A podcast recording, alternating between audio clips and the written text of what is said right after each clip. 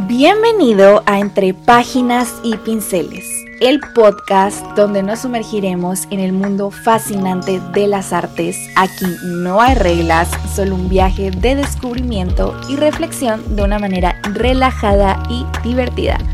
Empecemos.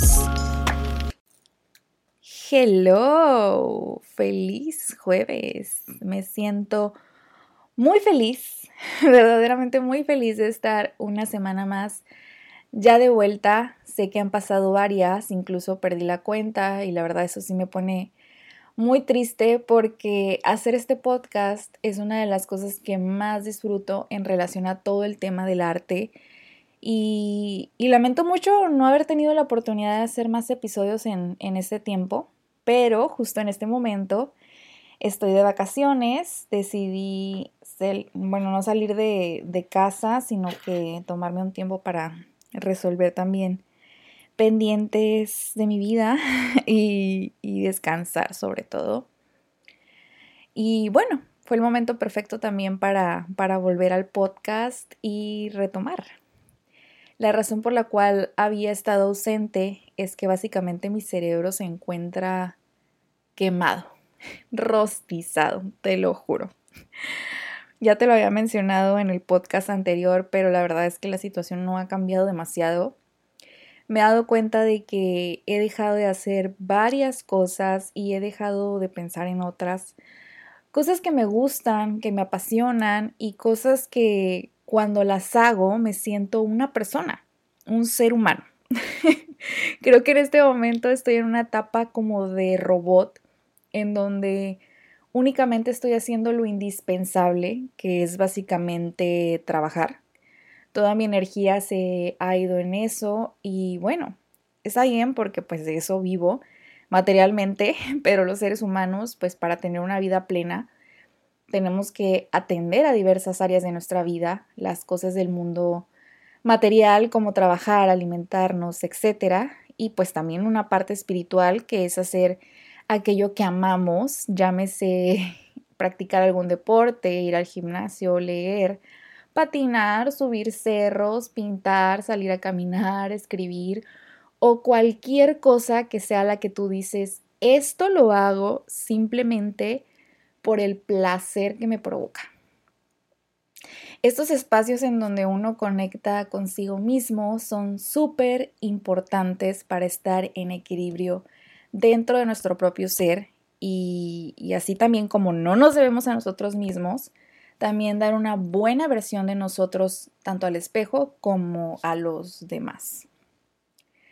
Parte de vivir, aparte del trabajo, es nutrir nuestro ser, es dedicarle tiempo a aquellos que nos aman y que amamos, tomarnos un café con nuestra mamá, tía, abuela, papá, novio, lo que sea, chismear con tus amigos, saber qué están haciendo, cómo se sienten. Todo este conjunto de cosas que hacen que vivir tenga un verdadero sentido. O sea, conectar con nosotros mismos y con los demás. Como te cuento, yo de pronto, a pesar de estar muy consciente de todo esto y todo lo que uno como ser humano necesita para estar, para estar feliz, para estar en armonía, eh, pues simplemente estaba como que gastando toda mi energía y todo mi ser en una sola parte, que en este caso pues es el trabajo y la escuela. No he dejado de hacer ejercicio porque básicamente es una de las pocas actividades en las que no requiero ni una mínima neurona ni pensar en absolutamente nada y lo único que hago es hacer mecánicamente lo que debo de hacer y ya. Eh, lo cual está bien por cierto tiempo, pero ya pronto terminaré la escuela, entonces eso me dejará un espacio para, para poder darme la oportunidad de descansar mi mente y dar paso a la creatividad, que siento que la he dejado de lado y es una de las partes que me definen como persona a mí, la creatividad y, y la necesidad de siempre estar expresándome a través del arte y, y pues que no debería dejar pasar, ¿no? Pero bueno, hablando de todos estos temas y de la vida, es que quiero dedicar el episodio del día de hoy a la creatividad, en especial a la inspiración. ¿De dónde toman inspiración los artistas? Creo que lo más sencillo para poder tocar este tema, ya que no podemos saber qué pasa por la mente de cada uno de los artistas que han pisado o que pisan este mundo, es hablar a grandes rasgos de los movimientos artísticos que han surgido a lo largo de nuestra historia y, nos iremos muy, muy atrás para saber cuáles, cuáles han sido las motivaciones de los artistas en, en grupo para crear. Bueno, vámonos un poquito, bueno, más o menos mucho atrás en la Edad Media. Realmente la idea del artista como lo conocemos hoy no existía. El arte estaba limitado a su parte funcional. Por ejemplo, encontrábamos pues las personas que ilustraban los libros y ellos estaban reservados únicamente pues en concreto eh, para personas muy importantes, principalmente la iglesia y y pues gente de poder, no cualquiera tenía acceso a estos libros y por supuesto no todo el mundo podía apreciar el trabajo de estos hasta ese punto artesanos. También teníamos una que otra obra religiosa, pero los artistas aún no firmaban sus trabajos, entonces no podíamos saber con certeza quiénes eran los autores. Es decir, el arte en esa época estaba pues limitado a una función en concreto, que era esa, la de la ilustración y la de la propaganda religiosa, sin darle ese espacio al ser creativo, a la figura del artista. Sin embargo, entrando a la maravillosa época del Renacimiento, todo esto comienza a cambiar con la llegada de las nuevas corrientes filosóficas en consecuencia de la caída del imperio bizantino que trajo con, con eso mucha migración hacia Italia y por tanto una mezcla de conocimiento en esta zona, haciendo que el hombre comenzara a cuestionarse y que se hiciera protagonista de su propia vida y tomar conciencia de su propia existencia y de la capacidad que tenía para crear y para desarrollarse como ser humano. Esta autoconciencia llegó hasta el mundo del arte, obviamente. Los artistas pusieron cada vez más empeño a la creación buscando métodos para poder perfeccionar sus técnicas y contribuyeron con esto al desarrollo científico en áreas como la medicina, las matemáticas, la geometría, la óptica, por mencionar algunos, logrando plasmar en sus lienzos y frescos una realidad sin precedentes. Con este desarrollo se hicieron cada vez más notables los logros del hombre y los artistas comenzaron a firmar sus obras. Los artistas del Renacimiento encontraron inspiración sobre todo en la naturaleza. Eh, la motivación artística durante este periodo era poder no solamente reproducir la realidad tal cual la veían con sus ojos, sino crear un ideal de ella y esto era posible gracias a todos los conocimientos previos que tenían en diversas áreas. Es que es maravillosa toda esta etapa de la humanidad y es por, por eso que los artistas de este tiempo no solamente eran pintores, sino poetas, arquitectos, ingenieros, matemáticos, filósofos. Todo este conocimiento en una sola persona. ¿Se imaginan? En esta etapa, las personas estaban plenamente seguras de que podían superarse a sí mismas. Por otro lado, obviamente, al ser la iglesia el principal cliente del arte, pues al cliente lo que pida, ¿no? Y es por eso que existen tantas obras de este periodo en concreto. Entonces, en resumen, ¿qué inspiraba a los artistas del Renacimiento? Pues en la naturaleza como, como un modelo perfecto, como un modelo imitable y también el crear un ideal de esta y la explotación de la propia capacidad creativa y pues también la religión. Moviéndonos al barroco, durante el Renacimiento surgió un movimiento que cambiaría el modo en que se había experimentado la vida religiosa hasta el momento, que fue la Reforma, que sin meternos mucho al tema fue una revolución religiosa en la cual Martín Lutero pues puso en tela de juicio todas las acciones que la Iglesia Católica en cuanto al cobro de indulgencias, la excentricidad y pues el modo de difundir la fe. Esto provocó que la sociedad europea básicamente se dividiera en dos, los protestantes y los católicos. Que si quieren saber un poco más de este tema, pueden ir al episodio de los Tudor, donde tocamos a profundidad cómo fue que, que básicamente se formó la, la iglesia anglicana o la iglesia de Inglaterra, ¿no?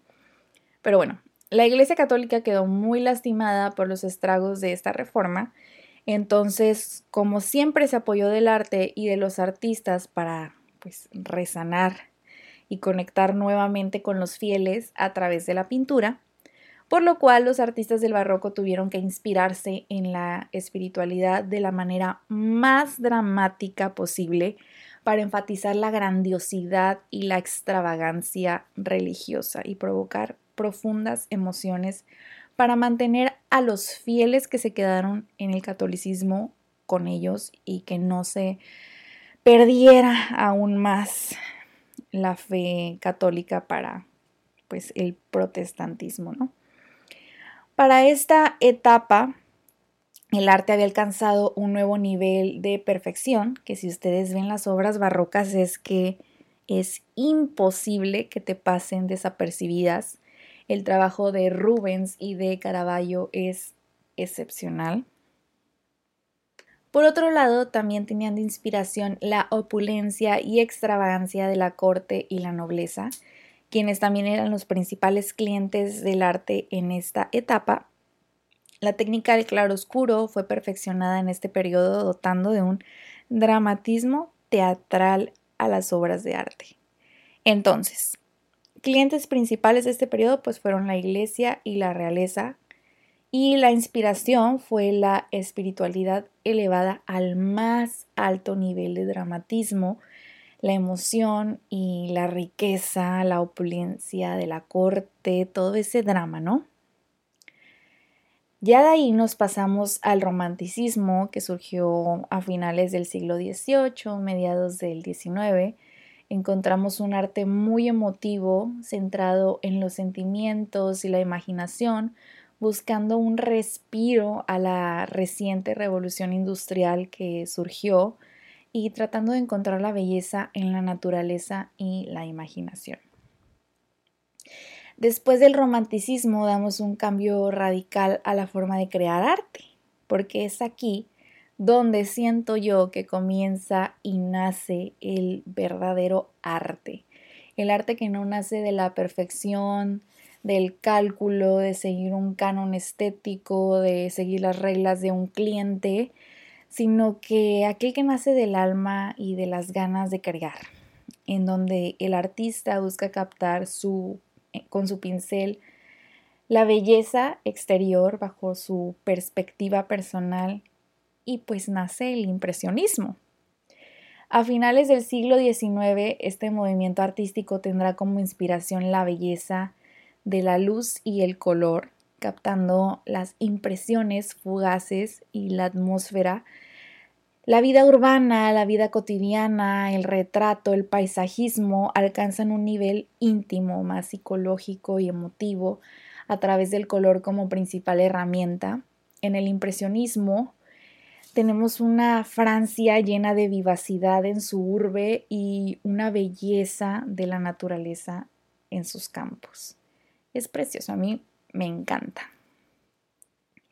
Ya para el siglo XX, el cubismo llegó a inspirarse en la, pues de una forma muy primitiva en la geometría, en abstraer la realidad hasta quedar en simples figuras geométricas. También en esta época tenemos el expresionismo, que es uno de mis movimientos artísticos favoritos porque encuentra profunda inspiración en la expresión de las emociones y la psicología. Se aporta muchísimo a través del color, las distorsiones y la exageración. Este movimiento surgió en medio de un caos social como la Primera Guerra Mundial la Revolución Rusa, que sin duda afectaron la perspectiva de estos artistas que vivieron en esta época. Y ya después tenemos el surrealismo, que también fue como durante los años 20. Y ellos se inspiran mucho en el subconsciente, de visitar el subconsciente, los sueños y esto pues transformarlo en pintura y es por eso que estas obras nos resultan a nosotros tan enigmáticas por la fuente de inspiración. Y bueno, como puedes ver, eh, estos son algunos movimientos artísticos, obviamente no tocamos todos, faltaron algunos pero creo que son los más representativos de diferentes épocas y que nos ayudan a entender, ¿no? Como puedes ver, cada una de estas épocas, eh, los artistas o los grupos de artistas adscritos a estos movimientos tuvieron distintas motivaciones para hacer arte, mientras que todo comenzó como un oficio que buscaba encontrar la perfección o, o estar subordinado a clientes poderosos como la iglesia y la nobleza, en donde importaba mucho la religión, y la opinión del mecenas también, pues era un arte basado en, la religión y en el poder, básicamente, ¿no? Dando como resultado obras un poco más estrictas que tenían que cumplir con ciertos lineamientos, pero ya conforme fue pasando el tiempo, el artista fue desarrollando su propio camino y comenzó a expresar su individualidad a través de estos grupos de pintores que compartían la misma filosofía. Nos podemos, eh, pues podemos hablar de, qué se inspiró eh, cada una de estas épocas, ¿no? Obviamente no podemos hablar de qué inspiraba en concreto a cada pintor porque sería un episodio infinito, pero sí reconocer las motivaciones de los movimientos a gran escala nos ayuda a entender qué ha motivado a la creación de arte a lo largo de los años. Yo creo que vamos a seguir hablando de este tema. Sí me gustaría indagar, obviamente, en cada uno de los movimientos artísticos que han surgido, porque, pues, como les comento, eh, no hablamos de todos los que han surgido, nos faltaron algunos, entonces sería muy bueno estudiar cada uno de ellos, platicar al respecto de cuáles han sido sus motivaciones, cómo surgieron, qué artistas los representaban mucho mejor y pues obviamente también hablar de artistas en individual porque cada uno tiene una historia que obviamente tiene mucho que ver a los resultados que, que nos daban sus obras, ¿no? Yo sí soy de la idea de que es imposible separar el arte del artista porque la historia personal de cada uno se refleja, o sea, inevitablemente en el trabajo, ¿no? Pero bueno, hemos llegado al final de este episodio. Estoy feliz, espero que te hayas entretenido, que hayas aprendido algo como siempre. Y ya sabes que dejaré las imágenes alusivas a este episodio en mi Instagram, Miosfelin, para que puedas ilustrar un poco más todo lo que hemos hablado en este episodio. Y con esto llegamos al final de otro episodio de Entre Páginas y Pinceles. Espero que hayas disfrutado tanto como yo este viaje. Te agradezco de todo corazón que me hayas acompañado y espero que sigas disfrutando de los próximos episodios. Te invito a seguirme en mi Instagram, Musefelin, para estar al tanto de nuevas cosas de arte. Hasta la próxima.